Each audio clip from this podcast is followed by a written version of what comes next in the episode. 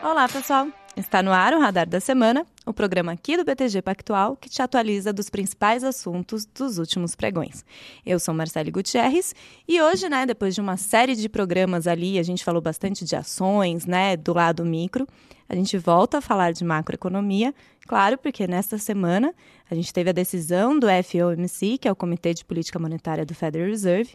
A gente teve nesta quinta-feira a decisão do Banco Central Europeu e na próxima semana tem Copom aqui no Brasil. Então, apresentar aqui a minha mesa. Hoje a gente está com Stephanie Birman, que é sócia e estrategista aqui do BTG. Super obrigada, adoro vir aqui nessas semanas agitadas, cheio de evento, cheio de evento. Falou de Fed, a gente te chama, Stephanie. Vou estar aqui. E para completar aqui o nosso papo, Álvaro Frasson, economista aqui do BTG. E aí, pessoal, tudo bem? Obrigado pelo convite mais uma vez. Obrigada a você, Álvaro. Sempre parceiro. A gente estava até falando aqui no início, né? Acho que o primeiro ou segundo episódio você já estava com a gente. É, presença carimbada já, né? Há mais de dois anos. Isso. Olha só. então vamos lá, vamos começar com o Fed, que acho que é o assunto quente ali, né? Então, para contextualizar, na quarta-feira, o Fed divulgou ali que subiu a taxa de juros em 0,25 ponto percentual, o nível mais alto da taxa de juros americana em 22 anos. Então, queria entender com vocês, assim, esse aumento de 0,25 já era esperado, né? O mercado já estava falando, mas o que, que vocês viram ali de diferente? O que, que surpreendeu? Ou no discurso do Jerome Powell, depois da decisão, o que, que a gente pode pegar dali? Vou começar aqui só falando, eu acho que assim, a decisão em si, o statement, aquele comunicado que sai às três horas, foi super em linha com o esperado, o Fed não mudou nada. Ou seja, continuou colocando a possibilidade de subir mais os juros. O importante era realmente ver o que, que o Powell, que é o presidente, ia falar, qual que era o viés que ele ia dar. É mais provável que suba ou não os juros.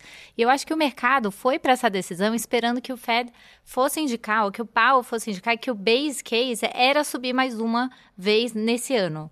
E ele não disse isso. Na verdade, em nenhum momento ele disse que o base case era subir a taxa de juros. Então, acho que isso já foi um desapontamento, vamos dizer assim, para quem esperava isso. E, além disso, nas, durante a fala dele, é, eu achei importante que ele colocou um foco, né? Tinha um pouco de dúvida, porque se a gente olhar os dados de inflação, pelo menos o último nos Estados Unidos, ele veio muito bom, né? O CPI foi é, 0,2 e a nossa expectativa é que os próximos números eles sejam baixos também. Ele vai rodar entre 0,1 e 0,2 nos próximos meses. Só que a atividade econômica está forte, né? Hoje a gente viu um PIB do segundo trimestre que cresceu 2,4% em relação ao primeiro trimestre anualizado. Se a gente olhar, o carrego estatístico para o ano nos Estados Unidos é 1,8%. Se a gente olhar na Europa, é um crescimento bem abaixo de 1%. Assim, é uma economia que está forte, mas que o último dado de inflação veio muito bom. E aí, quando, e aí ficava uma certa dúvida: será que o, o ele vai dar ênfase aos dados de atividade econômica ou ele vai dar ênfase aos dados de inflação, embora seja um só, é, se os dados continuarem vindo bom, o Fed poderia não subir. E ele colocou um foco na inflação. Ele falou: olha, a gente vai olhar até a próxima reunião, que é em setembro, a gente vai olhar. Tem duas divulgações de, de relatório de mercado de trabalho, de criação de vaga, taxa de desemprego, e também tem dois relatórios de CPI, que é a inflação americana. E ele falou: a gente vai estar com foco na inflação. Então, assim, se a gente tiver certo, né, que os números de fato vão rodar baixo, é, a nossa avaliação é que o Fed não vai mais subir. A gente acha que ele não vai mais subir, não só na, em setembro, que ele não vai mais subir os juros. E eu acho que um outro ponto que chamou a atenção é que, assim, se a gente olhar o press conference, ele dura um, dura um pouco menos de uma hora quase que metade foram perguntas sobre corte de juros. Que normalmente ele falava: não, a gente nem está pensando isso, isso é longe, isso vai demorar, etc. E dessa vez, todas ele respondeu: olha, a gente vai cortar quando a gente ficar confortável que a inflação está indo para 2%. Nem precisa ir para 2%, não precisa estar tá lá, só precisa estar tá indo para lá. Porque nesse momento a gente vai olhar e falar o seguinte: olha, a taxa de juros hoje nos Estados Unidos ela está restritiva. Ou seja, se a gente pegar uma taxa neutra nos Estados Unidos, que é em torno ali de meio por cento real, que é o que o Fed acredita, a taxa está rodando, dependendo da métrica, 10 anos está rodando 1,5, é, de dois anos está rodando ainda mais alto. Então, assim, a taxa está restritiva, ela está acima da taxa de equilíbrio, então ela vai fazer com que essa atividade econômica desacelere e a inflação desacelere. E ele falou: se eu começar a ver que a inflação de fato está desacelerando, não precisa estar tá em 2, só está desacelerando para 2% de maneira consistente, eu vou olhar e falar: essa taxa restritiva não é mais necessária, eu posso ir para a taxa neutra. Então, se a taxa neutra, vamos pensar, eu falei em termos reais, meio por cento. Em termos nominais, é 2,5%. A taxa ontem foi para 5,4%. Então, no fundo, o que o Fed está falando é que se esse processo de desinflação ficar claro, e na nossa avaliação vai ficar claro nos próximos meses, ele vai iniciar um corte de juros, e esse corte de juros vai ser de 300 pontos base, pelo menos na nossa avaliação.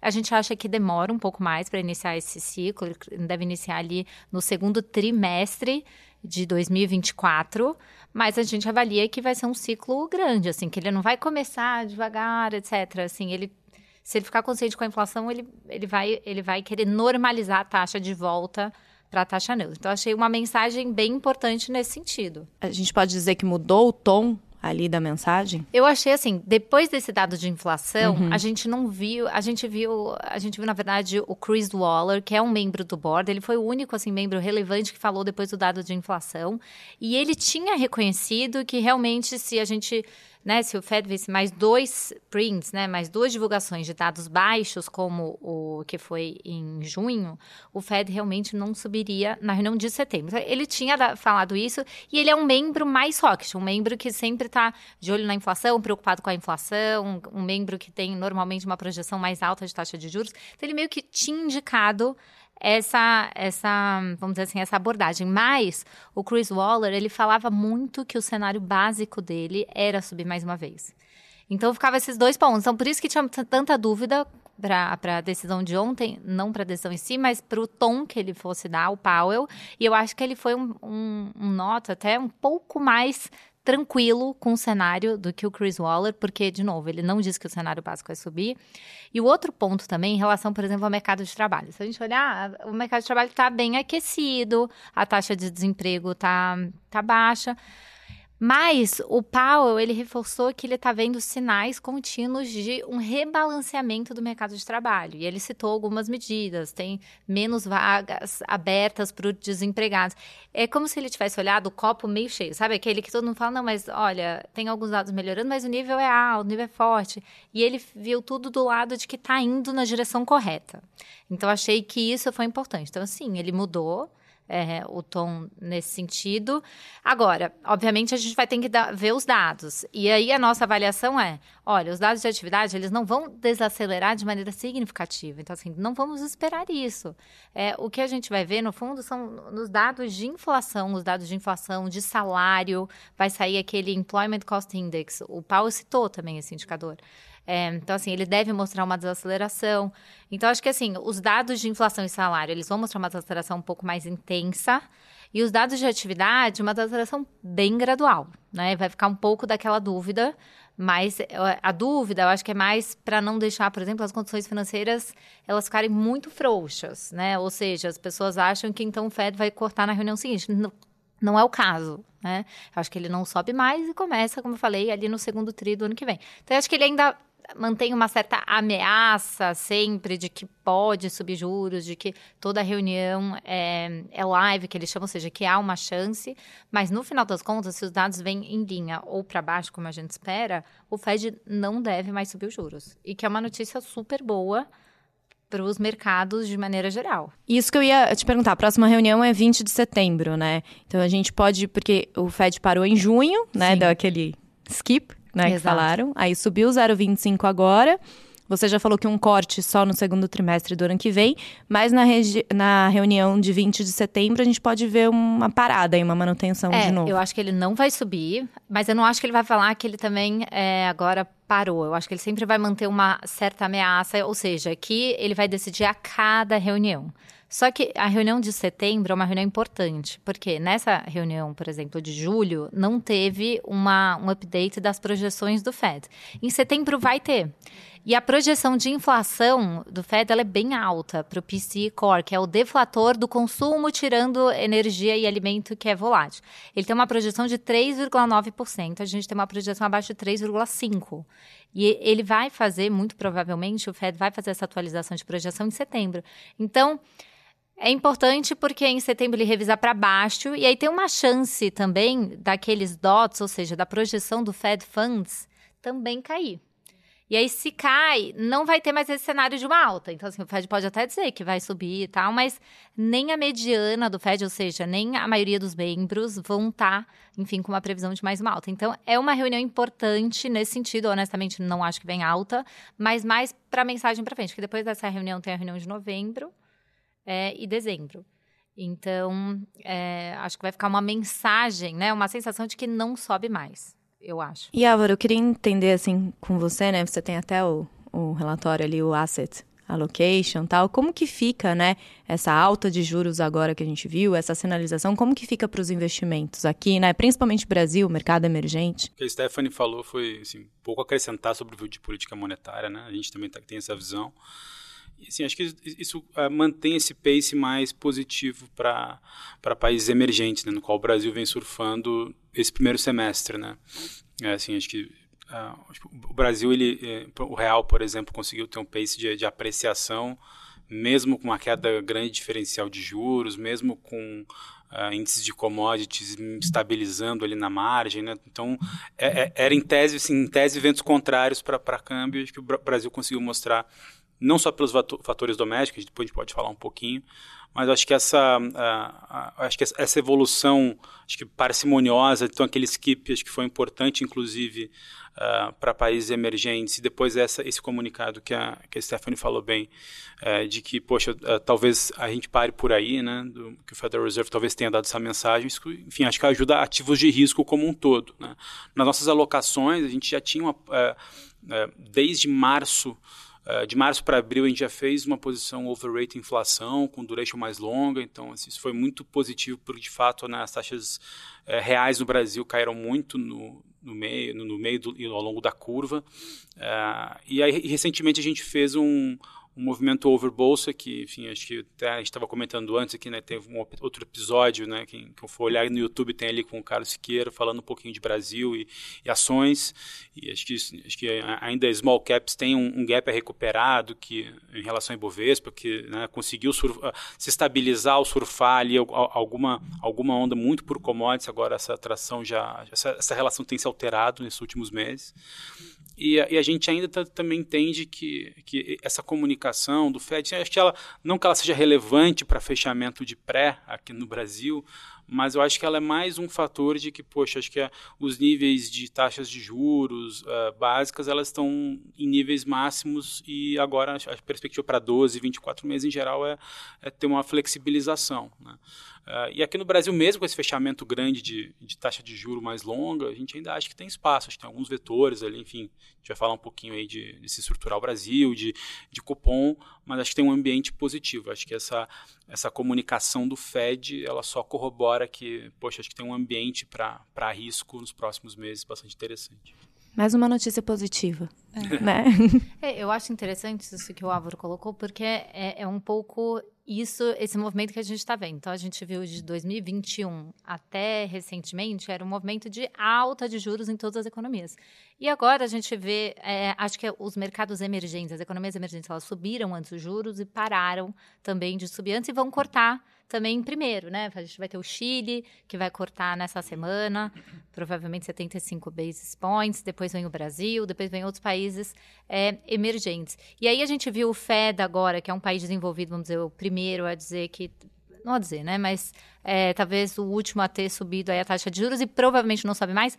E o Banco Central Europeu foi na mesma direção. Então, o Banco Central Europeu, eu sei que a gente vai falar um pouco mais, mas só para trazer ele aqui, ele também não deve mais subir os juros, né? A Lagarde indicou que, olha, agora é data dependent cenário básico, o ECB, né, o Banco Central Europeu, também não vai mais subir a taxa de juros. É, se a gente olhar para o Banco Central da Inglaterra, um pouco mais. É, é, se a gente olhar o Banco Central da Inglaterra também quer subir bastante, etc., talvez suba num ritmo menor. Ainda está subindo, então ainda é um país que está subindo juros, mas num ritmo menor. Então, eu acho que esse é, é, a, é o ambiente que a gente está vivendo agora. No leste europeu também vai, vão cortar juros, então, assim, é no mundo inteiro. Você pode escolher o seu país, cada um vai ter, obviamente, a sua idiosincrasia, a gente vai ter que entender cada um deles, mas eu acho que agora é a normalização do outro lado. É, e eu acho que isso é, é bem relevante, é isso, para os ativos de risco, é, é, um outro ambiente. E até corroborando isso que a, que a Stephanie comentou, assim, não só a, a, essa, esse ambiente onde os níveis estão chegando perto do máximo de juros, daqui para frente é um pace de flexibilização, mas também com, uh, com aquele cenário de hard landing sendo bem menos provável do que o mercado e os economistas, a gente incluso aqui, achava seis ou doze meses atrás. Então, esse, esse fine-tuning que a gente achava que, uh, poxa, uh, era difícil o Banco Central americano conseguir normalizar, parece que tem conseguido de alguma forma uh, pelo menos aqui nossas expectativas, não, não ter uma recessão tão significativa assim. É, ou seja, frente, né? a inflação está desacelerando. Isso, Por que é. que está acontecendo isso, na verdade? Porque a inflação está desacelerando, vamos dizer assim, antes da gente estar tá vendo uma desaceleração significativa na atividade econômica. Exato. O FED tem explicado isso, dizendo, olha, hoje a política monetária, é, a relação, na verdade, entre a taxa de desemprego e a inflação, ela está mais inclinada. Ou seja, pouquíssimas variações na taxa de desemprego vão ter um impacto significativo na inflação. Então, assim, não precisa a taxa de desemprego subir muito, é, o, o, né, o nível de criação de vaga desacelerar de maneira significativa para a inflação desacelerar. Não, isso vai ser muito mais rápido do que era no pré-pandemia. É, é uma relação que foi observada é, nesse, nesse período pós-pandemia. Então, o FED também tem explicado isso. É, então, no fundo, a gente não precisa ter uma desaceleração muito forte, uma recessão, etc., que eu acho que muita gente esperava. Agora, isso não significa que não vai desacelerar a atividade econômica, porque também, assim, se não desacelerar, de, não desacelerar nada, tem o risco, de fato, de a inflação, olha, está desacelerando agora, mas eventualmente ela não, não ser sustentada, alguma coisa nesse sentido. Só que eu acho que o que a gente tem que ter em mente é que muitas pessoas olham as condições financeiras. De fato, elas estão estimulativas, porque leva em consideração a bolsa, o dólar, que né, caiu, ficou mais fraco. É, agora, ela não leva em consideração a taxa de juro real da economia, que está no nível próximo do high é, recente. ela não leva em consideração os dados de crédito, que estão desacelerando, embora talvez não no nível que as pessoas é, temiam ali com a crise do, do Silicon Valley Bank, mas está desacelerando. Então, quando a gente combina tudo isso, é um cenário sim de desaceleração, mas não de recessão. Acho exato, que esse é o ponto. Exato. Bacana. Então, para detalhar um pouquinho mais a decisão do Banco Central Europeu, Nesta quinta-feira, ele também elevou os juros em 0,25 ponto percentual e também dentro do esperado, né? Então, Stephanie, você já comentou um pouquinho, né, que no discurso ali da Christine Lagarde, ela deu alguns sinais. O que, que vocês viram? Eu acho que ela deu esse sinal de que cuidadoso, mas de que o cenário básico não é mais subir a taxa de juros. Inclusive, é, o Banco Central Europeu eles fizeram uma, uma, uma, pequena mudança no comunicado que eles divulgam ali junto com a decisão de subir a taxa de juros, que foi totalmente o esperado. Antes eles colocavam que ainda vamos dizer assim, a taxa, ainda subiriam juros e agora eles vão determinar os juros reunião a reunião, uma coisa mais ou menos assim. Então, esse movimento foi esperado. Tá? Só que durante a fala dela, que ela também fala ali meia hora depois da decisão, ela deixou entender que o cenário básico não era mais subir, mas, assim, ela quer manter também, igual o Fed, quer manter essa, esse risco de alta em toda a reunião. Portanto, ela ainda disse: olha, a decisão que eu tomarei em setembro não é uma, decisão, uma decisão definitiva. Querendo dizer, olha, se eu não subir a taxa de juros em setembro, não significa que eu nunca mais vou subir. Então, eu acho que eles estão na mesma. É, o Fed. E o ECB, embora com níveis diferentes, né, a taxa do, do Banco Central Europeu é 3,75%, o do Fed é 5,4%. Tudo alto. bem que o ECB, né, o Banco Central Europeu, vinha de uma taxa negativa. Né? Mas é, o nível é um pouco diferente, mas eles parecem ter parado no mesmo mês, né? Com um dia de diferença. Então, a nossa avaliação é que, honestamente, eles não devem mais subir a taxa de juros. A diferença na Europa é que a inflação tem alguma desaceleração, não tão grande quanto a dos Estados Unidos, nem esperada tão grande, mas a atividade econômica, por outro lado, está desacelerando de maneira mais intensa. Sim. Então, assim, enquanto os Estados Unidos deve subir tem um crescimento aí forte nesse ano, o Banco Central Europeu, a Europa, né, a zona do euro, está é, tá desacelerando. O crescimento ali do segundo trimestre, por exemplo, deve ser próximo a 0, 0,1, né, ou 0,4 anualizado, vamos dizer assim, enquanto dos Estados Unidos foi 2,4%, né? Então, é, tem essa, essa dinâmica, vamos dizer assim, um pouco diferente. A inflação talvez não desacelere tanto, mas a atividade muito fraca e o Banco Central Europeu parece confortável com o nível atual. Legal. Bom, vamos vir para o Brasil. Então, né? Até lembrando, como o Álvaro já falou, essa semana foi bem positiva para ações, né? O Ibovespa bateu 122 mil pontos. O dólar colocando aqui, né, na manhã desta quarta-feira, R$ 4,72. E na semana que vem, depois de todas essas decisões aí do FOMC, do Banco Central Europeu, na próxima quarta, dia 2 de agosto, tem a decisão do Copom. E todo mundo fala ali de, uma, de um corte de 0,25 ponto percentual. Só que nesta semana saíram alguns dados e eu já vi notícias ali mudando um pouco a expectativa. Teve IPCA 15 de julho e teve a é, elevação do rating do Brasil pela FIT. Então, o que, que vocês projetam para a próxima semana? É ainda 0,25? A gente já pode esperar um 0,50, um 0,75? o que, que a gente pode esperar? Bom, vou, vou, vou começar aqui. É, então, de, de, fato, assim, acho que essa semana ela foi bastante importante. Né? Então, a leitura do IPCA 15 veio num qualitativo muito bom. É, o, o, né, a inflação de serviços, núcleos é, de, de, serviços vieram ali próximo das mínimas, das medianas das projeções, né? Então isso acho que ajudou a ter uma, um sentimento de que é, o Banco Central tem, um, tem uma narrativa positiva né, nessa parte. Né? Vai lembrar que né, e por que isso é importante, né? Porque o Banco Central vem, vem comunicando de algum tempo que a gente tem uh, dois estágios desse período de desinflação. O primeiro a gente já venceu, que é basicamente a redução desses, desses uh, preços de bens mais voláteis, né, como alimentos, energia e tudo mais. E agora tem um segundo estágio, mais difícil, onde você tem que quebrar uma inércia ali de núcleos de inflação, inflação de serviços.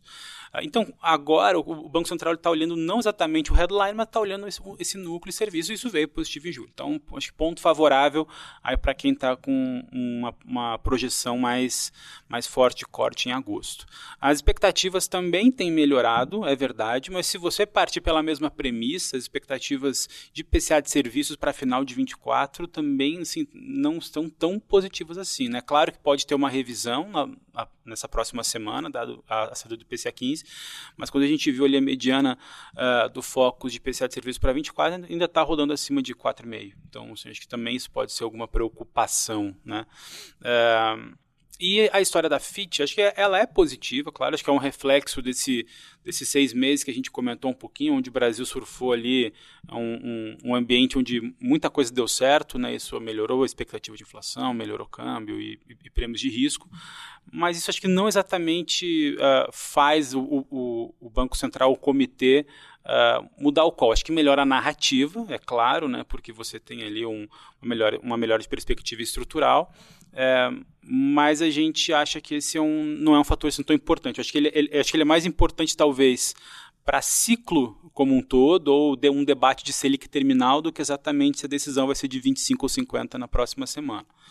É, assim, a gente mudou o nosso call, né? a gente achava que vinha um corte de 25. Uh, até essa semana, então esses dados acho que foram bastante importantes. A gente está mais confiante que de fato pode vir um corte de 50 pontos base. Uh, acho, mas acho que o mais importante disso também é, é entender como, como ocorrerá essa provável uh, divergência do comitê, né? que assim, não é muito comum, né? a gente pegou até um histórico uh, de 2003 para cá, quando o Copom comunicava a decisão ela foi unânime ou teve dissenso, das 175 reuniões, 26 tiveram dissenso, então 15% das reuniões é muito pouco. Uh, mas, em geral, é, é, é muito mais comum uh, em ciclos de corte a divergência do que em ciclos de alta de manutenção. Então, desses 26 cortes, 14 aconteceram em ciclos de corte de juros. Dado que o Banco Central já, já abriu, digamos assim, a possibilidade de uma divergência na última ata, acho que essa está muito provável que vai acontecer. Uh, agora, assim, essa divergência ela vai ser com uh, uma turma achando que vai ser 25 e outra 50, ou vai ser, uh, ou vai ser um core de 50 com, com o dissenso sendo 75. Né? Acho que o mercado acho que ele está querendo entender um pouco mais sobre isso porque nas nossas expectativas, assim, acho que a Selic de 12% para final desse ano já ficou para trás. A gente deve ter algo um pouco mais uh, um pouco mais baixo, mesmo se não começar com, com 50 em agosto, começar com 25, acho que a evolução dos dados eles tendem a ser acho que mais benignos ali para a expectativa de inflação, dado que o nível ainda é bastante contracionista. E, assim, gente, não dá para tirar do radar um corte, sei lá, de, de 75, seja em setembro, seja em dezembro. Né? Se você pegar também o histórico é, da, dos últimos cinco ciclos de corte de juros aqui no Brasil, uh, assim, é difícil você ter quatro reuniões assim uh, com o mesmo pace, né? quatro ou cinco reuniões com o mesmo pace. Em algum momento ali, quando o Banco Central começa a ficar mais confiante no ciclo, ali na terceira ou quarta reunião ele já acelera esse pace. Né? Então, assim, se ele começar com 50, não acho difícil o mercado já partir de uma precificação de 75 em dezembro e a gente vai ter, acho que é uma, consequência ali para ciclo mais baixo, que hoje está em torno de 9 por 9, 9,25, às vezes um pouco abaixo de 9, para final de dezembro, é, para dezembro do ano que vem, acho que isso pode ganhar uma atração. Mas, de novo, acho que o que vai dizer muito, acho que é, é, é talvez seja menos a decisão em si, mas como virar essa divergência. Eu até peguei um, um dado aqui para lembrar, né? A Selic ela está em 13,75 desde agosto do ano passado. E esse ciclo de alta de juros, né, que o, o, o Copom ele está subindo a Selic desde março de 2021. Então aí mais de dois anos de ciclo de alta, né? E nessa época, né, em 2021, a Selic estava lá em 2,75, né? Bem baixinha.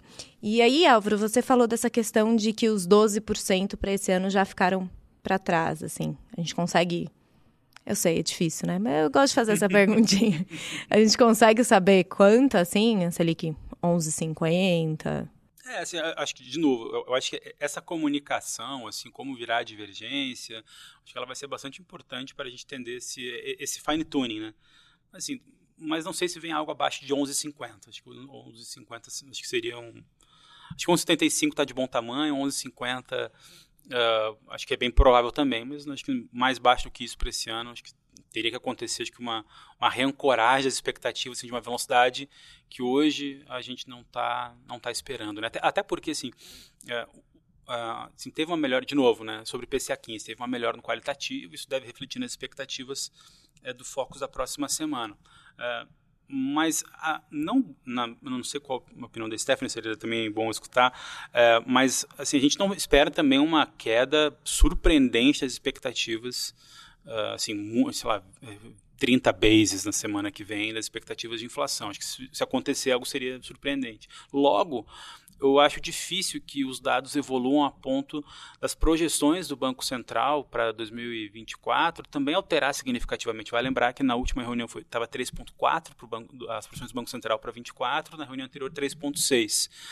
Ah, poxa, mas o IPCA 15 veio muito bom, mas por outro lado o petróleo também está uh, subindo. Tá subindo. Isso entra no modelo do Banco Central. Então, uh, assim, assim, me surpreenderia, assim, acho que seria muito, muito dove, na minha opinião, a gente começar com um core de 50, com um dissenso de 75, Uh, e, com, e, e sem, e sem um, uma, uma redução significativa das projeções do próprio Banco Central para a inflação em 24. Acho que isso poderia soar estranho. O é, que, que eu acho, assim, para a gente pensar para essa próxima reunião do Copom? Né? Acho que quando o Banco Central é, fez o último comunicado, lá em junho, é, o cenário desde lá, o que, que aconteceu? Né? Então, se a gente pegar a, as expectativas longas que o Copom estava é, monitorando, né? ele falou que monitorava com especial atenção, elas caíram até agora é, 30, é, 0,30, vai, 0,3 ponto percentual. Então, estava em 4, estava em 4, estava em 3,80, foi para 3,50, né? 2025, 26, 27. É, além disso, é, se a gente olhar a projeção para 2024, ela, ela cai um pouquinho, pode ser que ela caia ainda um pouco mais até. A gente tem mais um Focus, eu acho que tem uma chance de cair um pouco mais. Então a gente tem uma queda das expectativas de inflação. Quando a gente olha para os núcleos de inflação, se a gente olhar o núcleo de serviços, que o Copom também estava com certo foco, ele vai passar, por exemplo, de 6,7% para passou para 5% agora, tá? É, nesse último IPCA 15, então teve uma desaceleração, isso três meses anualizado. E na nossa conta, isso deve ir para em torno de 4% em setembro. Então, ou seja, uma desaceleração que lá em junho era 6,7%, vai para algo mais próximo de 4% é, em setembro, agora já está em 5%. É, se a gente olhar a média dos núcleos, ela está indo também na nossa conta, agora está rodando ali em 3,9%, e ela deve ir também ali entre agosto e setembro para em torno torno de 3%. Então, assim, acho que o cenário que o Copom tinha em junho, que na nossa avaliação foi um cenário em que a maioria do comitê, enfim, foi consensual o corte de juros, né? Aí se é parcimônia, enfim, não é? Então, assim, acho que o cenário desde lá evoluiu muito favoravelmente. Né? Aí vamos olhar para a projeção do Copom, né? porque no final das contas, é, a projeção do Copom vai dar é, um instrumento para ele surpreender ou não, enfim, o, o consenso. Se a gente olhar o Focus, o Focus tem 0,25 para a próxima decisão. Quando a gente olha a projeção do Copom, agora nessa decisão, ele vai começar a olhar para o primeiro trimestre de 2025 é, que estava, se a gente olhar no relatório Focus, essa projeção estava em 3,2%. Tá? Na nossa conta, por conta da queda das expectativas, por conta da própria desinflação corrente também, é, quando a gente soma tudo, esse número de 3,2 ele deve ir para 3%, tá? Ou seja, exatamente ali na meta. Se a gente olhar para o fim de 2025, a gente acha que uma chance estar até abaixo da meta. Ou seja, é uma, uma redução, vamos dizer assim, significativa da projeção de inflação. É, nessa, nessa, é, com essa evolução, vamos dizer assim, e como o ciclo, acho que um ponto interessante também é que as pessoas falam, ah, qual que é o tamanho do ciclo? Na projeção do Copom, já embute um ciclo grande, né? A taxa vai para 9,5, depois, na verdade, vai até para 8,60, alguma coisa ali no final de 2026. É, então, assim, o ciclo é muito grande, a melhora foi significativa. É, o consenso do Bloomberg ou do Fox pode estar em 0,25, o consenso da precificação é, é acima de 40 bases. Se a gente olhar no ciclo de 2019, o Focus também precificava, o Focus, aliás, tá, tinha 25 pontos base para o início ali do ciclo de corte, foi em julho ali de 2019, o mercado precificava ali 45, o Copom encontrou, é, é, entregou 50. Então, na nossa avaliação, essa melhora significativa das expectativas de inflação, queda também relevante da projeção do Banco Central. E a, a nossa expectativa é que os próximos meses, a gente estava falando, né, como é que vai evoluir? Nos próximos meses, a nossa avaliação é que não só a inflação cheia, mas também os núcleos da inflação vão surpreender para baixo com os números que eu coloquei. Então, eu acho que é uma melhora, acho que é um número muito melhor do que, de novo, com a pontinha, a gente faz uma tabelinha para ver como é que evolu evoluíram os dados e comparar com os outros ciclos. De fato, o que a gente tem hoje é uma desancoragem ali no 25, 26, tem uma questão, já não é mais a meta, tem uma questão de incerteza quem vai estar tá lá, mas quando a gente olha as projeções do Banco Central, elas ratificam um ciclo alto e, na nossa avaliação, um ritmo de corte de 50 pontos base. Qual que é a comunicação do Banco Central? A nossa avaliação é que o, o, comunicado ele vai vir na seguinte direção. Ele vai é, muito provavelmente cortar 50 pontos base e provavelmente ele vai indicar que esse pace ele vai ser mantido na reunião seguinte, tá? É, muitas vezes, se a gente olhar né, nos comunicados passados, nos ciclos passados, o, o Copom ele tem. É, é, normalmente ele, ele indica, não é sempre, mas ele acaba indicando, vamos dizer assim, o ritmo da reunião seguinte. E na nossa avaliação, a gente acha que eles vão indicar que o ritmo da reunião seguinte vai ser de 50 pontos base. Então, isso de alguma maneira, é, para não deixar, bom, se ele cortou 50, as pessoas que achavam que ia 25, nossa, agora ele vai cortar 75, 100. Não, ele vai cortar 50. Se os dados evoluírem de maneira muito favorável, talvez um pouco mais na linha do que a gente acha, pode ser que ele vai mais. Acho que não em setembro, honestamente. Acho que ele vai entregar aí pelo menos dois cortes de 50 pontos base. E aí você estava perguntando um pouco de taxa terminal, né? Ah, taxa terminal, bom, ele vai entregar 50 em toda a reunião. Como o Álvaro colocou, assim, é, se tudo evoluir, obviamente, favoravelmente, em algum momento, dado que o ciclo aí é de 500 pontos base, é, faz, assim, se ele ficar cortando 50 por reunião, ele vai demorar mais de um ano para cortar. Em um ano, ele corta 400. É, então, assim, acho que faz sentido, sim, em algum momento, ter alguma aceleração quando tiver um pouco mais de confiança. Se ele cortar, assim, só pra gente, se ele cortar duas de 50 e depois cortar, por exemplo, duas de 75, você poderia ir para uma taxa terminal de. É, de 11,25, assim, só colocando. É, então, acho que, obviamente, a gente tem que ver os dados. Essa primeira reunião é importantíssima, porque, de fato, é, ela é a âncora, vamos dizer assim, dessa, desse, desse ciclo, desse ciclo de corte, para a gente saber exatamente para onde vai. E eu acho que o mais importante é que o cenário evoluiu muito favoravelmente. Eu acho que a pessoa mais otimista achava que as expectativas de médio e longo prazo fossem, fossem para 3,5. Eu lembro que tinha pesquisas antes da reunião, do, antes da redecisão ali do Comitê de Política Monetária, que ele decidiu, né, que a meta vai ficar em 3%. É, tinham pesquisas falando que a, a expectativa poderia cair assim, 0,20, 0,30%. Não, é cair 0,20 do 4%, né? Na verdade, foi de 4, foi para 3,50. No fundo, assim, se a gente olhar, caiu 50 é, base. Então, ah, não foi para 3. Não, de fato, mas assim, é, vamos olhar o contexto, né? No fundo, o que importa para o Banco Central é a projeção dele. Essa projeção do Banco Central, ela reduziu, né? Então, acho que isso que é que acaba sendo bem relevante para essa, essa próxima decisão. E aproveitando, né, essa melhora de cenário, e a gente falou da FIT, né? A FIT falou no comunicado que a elevação do rating veio com as melhoras macroeconômicas e fiscal. E a gente teve, neste ano, a aprovação no Senado do novo arcabouço e da reforma tributária na Câmara. O Congresso está em recesso, mas o que, que vocês esperam aí? O que, que a gente deve ver, né? O, o, o arcabouço ele deve voltar para a Câmara?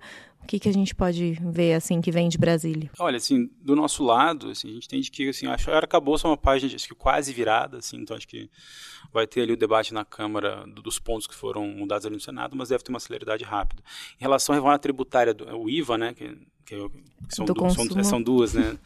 Uh, a do IVA acho que deve ser mais difícil, ou, ou menos celery do que foi, bem menos celery do que foi na Câmara, dado que agora acho que assim, vai ter uma série de, de setores, movimentos de pressões para tentar se enquadrar numa alíquota reduzida e tudo mais, né? Então acho que isso, acho que esse debate ele vai, ele, ele vai ganhar, ele, ele vai desgastar e, e vai demorar para ter uma, uma resolução. Mas acho que o core da proposta, assim, né, acho que a gente não espera que, que tenha alguma alteração, tá? É, agora, assim, acho que o que pode surpreender é essa reforma da, da renda. Eu acho que ela, tá, ela, acho que ela tem feito uh, uh, pelo menos nos, nos, nossos clientes, bastante interesse, né, dado que, diferente do IVA, ela está sendo fragmentada, né, e colocado fase a fase, hora com medida provisória, pode vir projeto de lei daqui para frente, e tem algumas incertezas no radar, então acho que isso acho que pode fazer preço daqui para frente. Né, então, assim, uh, essa MP dos fundos exclusivos que está para ser lançado, né, a gente não sabe exatamente, né, não foi divulgado o texto, não sabe exatamente qual é a alíquota. Um monte de rumor saindo, né? Uma série de rumores, assim, pô, juro sobre capital próprio, vai continuar ou não, a gente também não sabe. Lucros e dividendos, assim, acho que não é se vai ou não, acho que o, mais o ponto é o quando, mas parece que esse papo está mais para o final do ano. Então, acho que mais o estrutural acho que ele acaba sendo positivo, né? E, assim, e essa elevação é, de, de rating da Fitch, acho que teve um lado é, pelo menos na minha avaliação, surpreendente. Assim, eu esperava mais uma, uma mudança de outlook do que exatamente de, é, de rating. Porque a S&P fez isso, né? A S&P estava com, com estável, foi para positivo. E, e, no relatório do S&P do dia 14 de julho, assim, ele, ele colocou muito claro no, no, no upside scenario que, olha, a, a, continuidade das reformas elas são importantes e, uh, sobretudo, o, o, o tema-chave ali que ela falou era a reforma tributária atualmente em debate. Né? Então, acho que esse ponto ele, ele já colocou assim que Uh, que o pace para o Brasil ele, ele tende a continuar positivo se essa, se essa pauta continuar avançando, a gente acha que avança. É claro que no, assim, no Brasil nunca uh, a melhor reforma é aprovada, sempre tem ali suas exceções, né? sempre é o, é o segundo, terceiro, a terceira melhor proposta que acaba saindo, mas acho que está indo numa direção correta. É, só para relembrar, né, Álvaro, o que você falou, a reforma tributária que a gente viu agora foi a do, a do consumo, né, é, com a IVA, né? unificação né? Do IVA federal e do IVA para os estados e municípios, né? E para encerrar, já caminhar aqui para o encerramento do nosso episódio, o que, que a gente deve esperar, além do Copom, como a gente já comentou bastante na próxima semana? Nos Estados Unidos, sei que amanhã tem o PCI, né, o dado de inflação. O que, que a gente pode esse PCI já está dado? Pode vir alguma surpresa? E o que mais que a gente pode esperar? Acho que só um ponto, só para acrescentar na história do, do rating e das reformas, acho que um ponto também para a gente pensar é assim, quais países, né, assim, estão fazendo reformas, quais países estão aprovando reformas, quais países estão com outlook positivo ou sendo revisado para cima. Então, assim, porque esse relativo, né, acho que acaba sendo bem importante. Então, assim, ah, claro, a gente, né, a, a gente ainda está dois notas abaixo do grau de investimento. Mas a direção, assim, claro que isso, assim, é um, acho que é um reflexo das reformas que foram feitas nos últimos anos, né? Não é de um dia para a noite. Mas eu acho que essa história é, de reforma, ela, ela é positiva, principalmente nessa questão relativa. Então, acho que isso coloca o Brasil, a gente está falando muito, né, dessa auto-performance, talvez, do Brasil.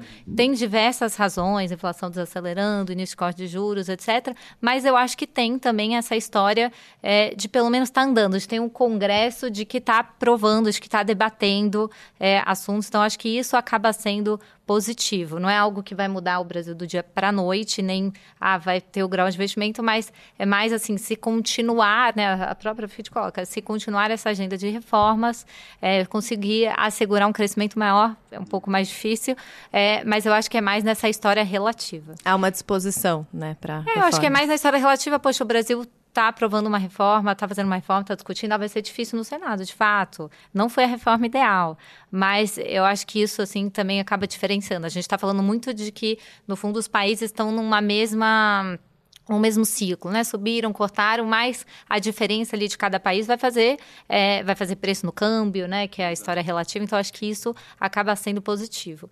É, e aí na questão da semana que vem, realmente acho que, né? Aqui no Brasil, indiscutivelmente é o Copom é, que a gente espera uma redução de 50 pontos base. É, e além disso, acho que daí nos Estados Unidos a gente vai ter, acho que amanhã é mais aquele Employment Cost Index, que é o indicador de salário trimestral que o Fed mais olha, que sai na sexta-feira. É, o, o Powell mencionou ele, então acho que é um, vai ser um indicador bem importante, que vai mostrar uma moderação. E na sexta-feira que vem vai ter o payroll, e aí depois logo o CPI, assim, a gente está olhando para esses dois indicadores, o CPI é que deveria, né, o dado de inflação que sai ali no dia 10 de agosto, é que deveria realmente é, aumentar a chance, né, na verdade, do Fed manter a taxa de juros. Perfeito. Não, e, e, nessa história do, do, do rate ainda, assim, é, tem, tem algum, alguns pontos curiosos, né? Assim, o, o, Brasil hoje, pela, pelo critério do S&P, tem o mesmo rating da, da Costa do Marfim, abaixo da Guatemala, do Marrocos, do Não tem muita lógica, né? É, assim, assim eu acho que, eu acho que mostra como o Brasil ele ficou perdendo muito tempo naquele período onde teve uma recessão muito grande e como, e como a Stephanie comentou, assim, é, acho que o que está acontecendo agora é um, é um reflexo da, das reformas que foram feitas ah, nos últimos quatro, cinco anos. E eu acho que esses seis meses contribuíram é, dessa parte institucional, né, das nossas instituições serão, serem mais robustas e que não é a vontade de, do, ou do executivo, ou do parlamento, ou de alguém em específico que vai mudar a trajetória da política econômica. Eu acho que isso ajudou bastante. Né? Posso acrescentar um ponto que eu lembrei agora que você comentou a história do dissenso do Copom. É, se era comum ou não, mas acho que agora com a independência, com a independência, acho que vai ser cada vez mais comum. Então a gente tem que também até se acostumar. Ah, não foi unânime tal pessoa votou para esse lado. Tal... Então, assim, vai ser um pouco mais parecido com o FED. As pessoas são independentes, elas têm mandatos independentes que não coincidem com o do presidente. Será que a gente vai ter um dot plot do, é, Então, do assim, eu acho que vai começar, acho que vai, vai, ser mais comum. Então, a gente tem é. que se acostumar, porque vão ter opiniões divergentes é, e é um novo, um novo copom nesse sentido. Bom, é isso. Muito obrigada, Stephanie. Muito obrigada por estar aqui nessa semana tão agitada. Vamos para a próxima. Sim. Obrigada, Álvaro. Valeu, gente. Obrigado aqui pelo convite mais uma vez. É isso, gente. Mais um radar da semana no ar. Lembrem de seguir aí os nossos canais do BTG Pactual no YouTube e também no Spotify. Até semana que vem.